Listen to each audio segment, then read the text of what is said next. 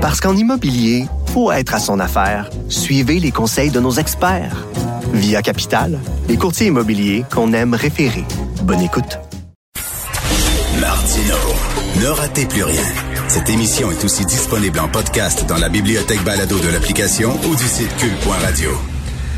Alors, je vais parler d'éducation, de professeurs. C'est vraiment pas évident. Euh, avec euh, Luc Papineau, qui est enseignant de français au secondaire, qui est quelqu'un que l'éducation à cœur, qui réfléchit beaucoup, souvent, sur les problématiques de l'éducation, qui a publié des livres, qui publie des textes euh, sur les réseaux sociaux. Et là, bien sûr, il y a des menaces de grève. Il y a les travailleurs de, de l'éducation qui disent quand est-ce qu'on va être vacciné, maudit bordel. Il n'y a pas de ventilateur dans les écoles. Bref, ça grince. Monsieur Papineau est avec nous. Bonjour, Luc Papineau. Bonjour, Monsieur Martineau. Bonjour. Alors, bon, euh, premièrement, euh, retour à, l'alternance secondaire 3, 4 et 5. Qu'est-ce que vous en pensez? Ben, dans un premier temps, c'était prévisible. Euh, moi, j'avais parié que ce serait pas la semaine prochaine, mais l'autre. Hum. Bon, ben, c'est comme ça. On fait des poules maintenant dans certaines écoles pour savoir de quel côté va tomber les décisions, vous savez mais on n'est pas surpris. Vous n'êtes pas surpris. Est-ce que, est-ce que selon vous, c'est une, c'est une bonne chose, c'est une mauvaise chose, où il n'y avait pas le choix, où il y avait le choix? Qu'est-ce que vous en ben, pensez? On n'a pas le choix parce que c'est pas nous qui décidons, mais, mais vous savez, au départ, là, euh, pourquoi on ferme les écoles? Parce que c'est une mesure sanitaire. Hmm. C'est celle-là qu'on a décidé de privilégier avec le port du masque. Puis le port du masque, vous savez que ça a pris du temps avant que ça arrive. Mais il y aurait d'autres mesures sanitaires qu'on aurait pu mettre de l'avant. Euh, on parle de ventilation, on parle de purificateur d'air, de sonde de CO2, euh, de distanciation, donc des demi-groupes. Mais tout ça, le gouvernement l'a pas retenu. Lui, il va avec la mesure de une journée sur deux euh, en trois, quatre, cinq. Ce que, ce que, vous dites, finalement, c'est, c'est, on devrait utiliser ça en dernier recours. Et la question que vous posez, c'est ce qu'on a fait tout ce qu'on pouvait faire pour éviter d'en arriver là. Euh, non. on se compte pas de peur. Non. Puis, puis vous savez, euh, les demi-groupes, c'est ce que préconisait, on l'a su, hein, on l'a su plus tard. Les demi-groupes, c'est ce que préconisait la santé publique pour éviter, pour permettre justement la distanciation. Nos élèves sont pas à deux mètres l'un de l'autre dans nos classes. Euh, ils sont collés là. Mm. Et, euh, et, on, on, disons qu'on n'a pas tous les moyens d'assurer une rentrée euh, complète sécuritaire. Fait que ce qu'on fait, c'est l'équivalent de délestage. C'est-à-dire qu'on va délester une journée sur deux. C'est aussi bête que ça. Il y avait d'autres possibilités, mais euh, on les prend pas. Donc, nous, on n'a pas le choix. Et si on retient les 3, 4, 5, si c'est eux qu'on déleste, entre guillemets, c'est parce qu'ils sont capables de se garder tout seuls. Hein, moi, j'enseigne en deux et en trois, vous savez. Fait qu'en deux, je suis présent tous les jours à l'école. Puis en trois, j'ai deux clientèles différentes. Donc, il y en a une qui est là une journée, il y en a une qui n'est pas là la même journée. Moi, je suis toujours à l'école de toute façon. Mais si on choisit 3, 4, 5, c'est parce qu'on estime qu'ils peuvent se garder, euh, ils peuvent, eux, se garder tout seuls. Le secondaire 1, 2, on veut pas les laisser à la maison parce qu'on veut que les parents aient travaillé. Il y a une raison d'économie là-dedans. Hum, hum, hum, tout à fait. Euh, à cet âge-là, on peut les laisser tout seuls à la maison pour aller travailler.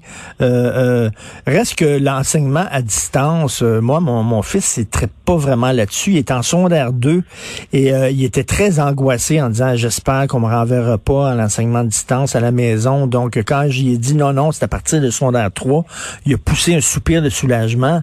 est-ce que l'enseignement à distance, est-ce que bon, c'est un panacée, mais c'est pas une solution miracle. Non, c'est pas c'est pas une solution miracle pour pour plusieurs raisons. Euh, là, moins, c'est moins pire maintenant. Ok, il faut être honnête. Là, quand on était l'année dernière en mars, et on parle d'année dernière, croyez-vous. Euh, mais lorsqu'on était l'année dernière en mars, les élèves, bon, il n'y avait pas toujours d'équipement pour tout le monde. Ça, c'était la première lacune. Là, tout le monde a un équipement.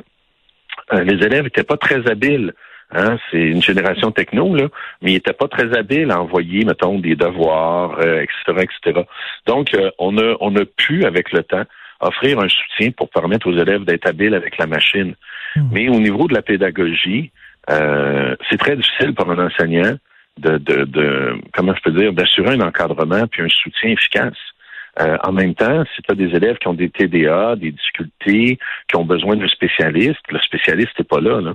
Donc, ah les élèves sont je veux pas dire laisser seul à eux-mêmes, c'est pas vrai. L'enseignant est là, il peut répondre aux questions, il va donner son cours, il va faire des liens vers des capsules que le jeune peut aller consulter. À cet égard-là, AlloProf est une très belle ressource, mais c'est pas la même chose qu'en classe. Donc, pour des élèves qui sont pas autonomes, euh, qui ont des difficultés, c'est vraiment beaucoup plus difficile. Comme je vous disais, j'enseigne à plusieurs clientèles. J'ai une clientèle de sport-études.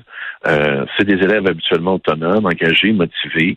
Ça va très bien. Hmm. Euh, j'enseigne à des élèves réguliers. Et là, c'est variable selon le degré d'engagement du jeune, mais aussi de ses difficultés. C'est sûr qu'un jeune qui a des difficultés en classe, qui doit être encadré, euh, ben, c'est ça, je parlais à Camille Bouchard euh, hier, euh, le psychologue, le psychiatre et celui qui avait écrit le fameux rapport, Le Québec fout de ses mhm. enfants, et il disait, écoutez, pour ceux qui s'en sortent bien, là, pour les étudiants qui s'en sortent bien, il n'y a pas de problème, ça va être correct, là. mais il dit ceux qui sont euh, près de l'échec, qui sont en difficulté, il dit, eux autres, là, leur, leur niveau de difficulté va augmenter, là, et, puis le recul qu'ils ont par rapport aux autres élèves qui s'en tirent bien va, va s'élargir. Ben, en fait, euh, un élève peut être en difficulté, puis euh, ça va être son niveau d'engagement aussi qui peut jouer. Euh, mais ça, c'est vrai en présence comme à distance. Le niveau d'engagement de l'élève, le niveau d'encadrement, le niveau de soutien. Disons simplement que ça fait ressortir des inégalités. Il y a aussi des, élèves pour qui c'est un, un chouette prétexte faut pas faut, faut dire les choses comme elles sont là. Euh, pour eux euh, ben là on est à distance ça m'intéresse moins. Hmm. euh, mais ils étaient déjà comme ça.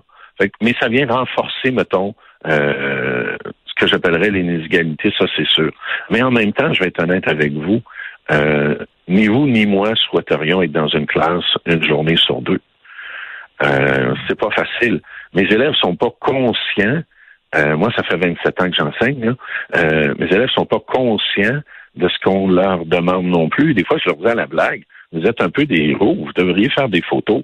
Dans 10 ans, 15 ans, vous allez raconter ça à vos jeunes, à vos enfants, puis ils vont vous regarder en disant, ah, quoi, t'as fait ça? Fait que c'est complexe. On va le dire comme ça, c'est complexe, puis l'enseignement à distance, euh, c'est une panacée, c'est la, c'est la moins mauvaise solution. Et là, bon, on a décidé, on a décidé au Québec de vacciner par tranche d'âge parce qu'on s'est dit, bon, il faut protéger les gens qui sont plus vulnérables. Je comprends la logique derrière ça. Cela dit, on peut se poser une question. Qui est plus à risque? Un retraité de 70 ans qui reste chez eux euh, ou alors euh, un professeur de 40 ans qui est en contact avec 30 élèves tous les jours? On peut se poser la question, euh, là votre, professeur de 40 ans qui a seulement 30 élèves tous les jours, il est chanceux. J'ai des collègues qui ont, euh, dans la même semaine, ils voient 12 groupes différents. Donc, ils voient 360 élèves. Euh, eux, ils reviennent le soir à la maison et ils font leur bulle avec leurs enfants, qui, eux, ont été toute la journée dans un autre groupe. S'ils ont quatre enfants, ils ont quatre bulles. Euh, la notion de bulle, là, pour un prof, là, ça n'existe pas. On, moi, les profs que je connais, on est excessivement prudents parce qu'on est déjà dans des, des, des, dans un métier à risque, si on veut. Euh, C'est hmm. très clair. Puis si vous me permettez une anecdote, oui. euh, au, au, primaire, euh, puis un peu au secondaire dans certaines classes, il y avait l'activité de raconte-moi ta fin de semaine, raconte-moi ta journée. Hmm. Il y a bien des profs qui font plus ça, ça fait monter leur, leur niveau d'anxiété. Les enfants racontent que la fin de semaine, ils ont reçu leurs cousins, ils sont allés chez le voisin, ils sont Je veux dire, c'est, c'est hallucinant. Là. J'ai des collègues qui disent Je veux pas entendre savoir ce que mes élèves ont fait en fin de semaine. Il y a mieux pas le savoir. Non, parce que euh, nous, à l'école, on maintient des règles sanitaires très sévères. On n'a pas le choix. On est un organisme public. On doit respecter les règles, puis euh, montrer l'exemple. Mais euh, c'est clair que pour un enseignant, actuellement, euh, il y a de la nervosité. Puis c'est pas la question de, mmh. d'être des, des euh, j'aime pas le terme là, mais des princesses là, tu sais, des primadonnas, mmh. de se plaindre puis patata là. on est en contact direct. pas deux mètres là. Des fois, moi, j'ai des élèves là, j'ai pas le choix. Je vais regarder leur texte là. on est en contact direct là, constant avec des jeunes.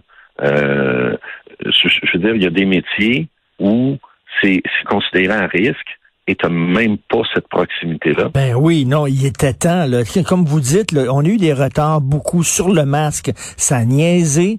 Sur les ventilateurs, ça niaise encore. Quand on sait que Jasmin Roy a une fondation, puis il est prêt à en acheter, mm-hmm. lui, puis à aller les installer, puis on a dit non, on n'en veut pas. Et là, ça a niaisé sur la vaccination. Euh, mais, mais, encore, si vous me permettez, c'est à Montréal. Traverser la rivière, traverser le fleuve, le virus, lui, il traverse. Hein. Vous savez, le virus, il n'y a pas de problème à traverser. Mais j'ai des collègues à Montréal qui seront vaccinés. Moi, je suis dans une classe euh, dans la région de la Naudière, mais écoutez, c'est cinq minutes en voiture. Je serai rendu à Montréal et euh, la vaccination ne se rend pas là. Et on ne sait pas quand on va se rendre. Mmh. J'ai plus de chances d'être vacciné en fonction de ma, de ma, de mon âge que de mon métier actuellement. Ça, ça tient pas debout, là.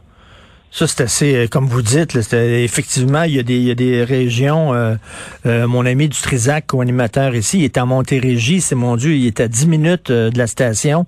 Moi, je me suis fait vacciner il y a deux, trois semaines. Et lui, bon, il va se faire vacciner cette semaine parce qu'on dit en Montérégie, ça prend plus de temps.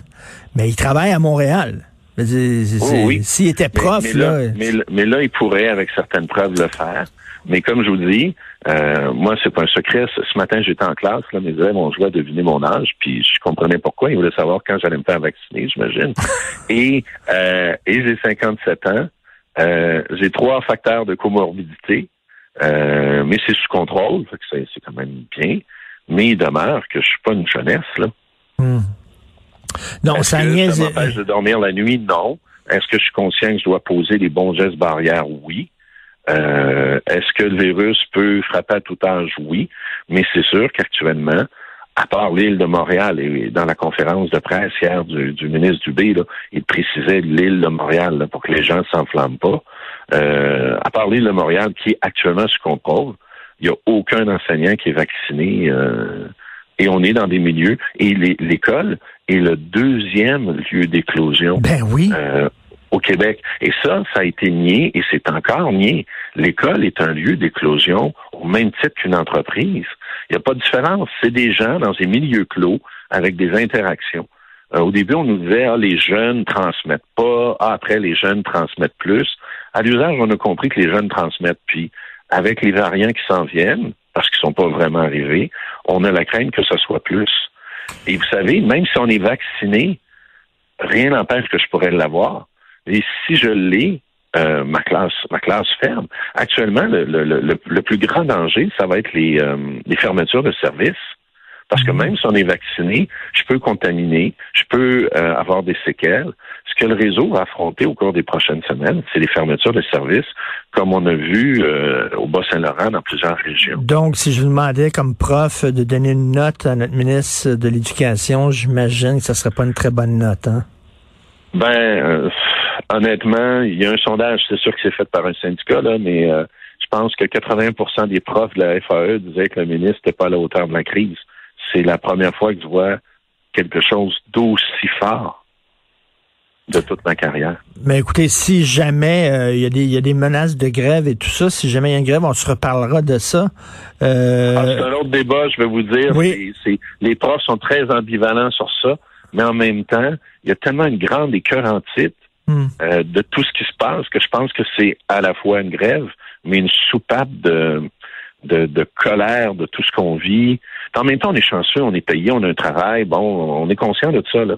Mais il y a une soupape de colère qui est très grande actuellement aussi. Ben tout à fait. Puis c'est une façon de dire écoutez-nous, regardez-nous. C'est vrai que ça niaise trop pour la vaccination. Là. Euh, merci beaucoup d'avoir pris le temps de nous parler, euh, Monsieur Luc Papineau. Puis j'invite les gens, tiens, à aller euh, sur votre page Facebook. De temps en temps, vous publiez des textes très intéressants sur l'éducation. Merci. Ben merci. Bonne fin de journée. Merci. Bonne journée.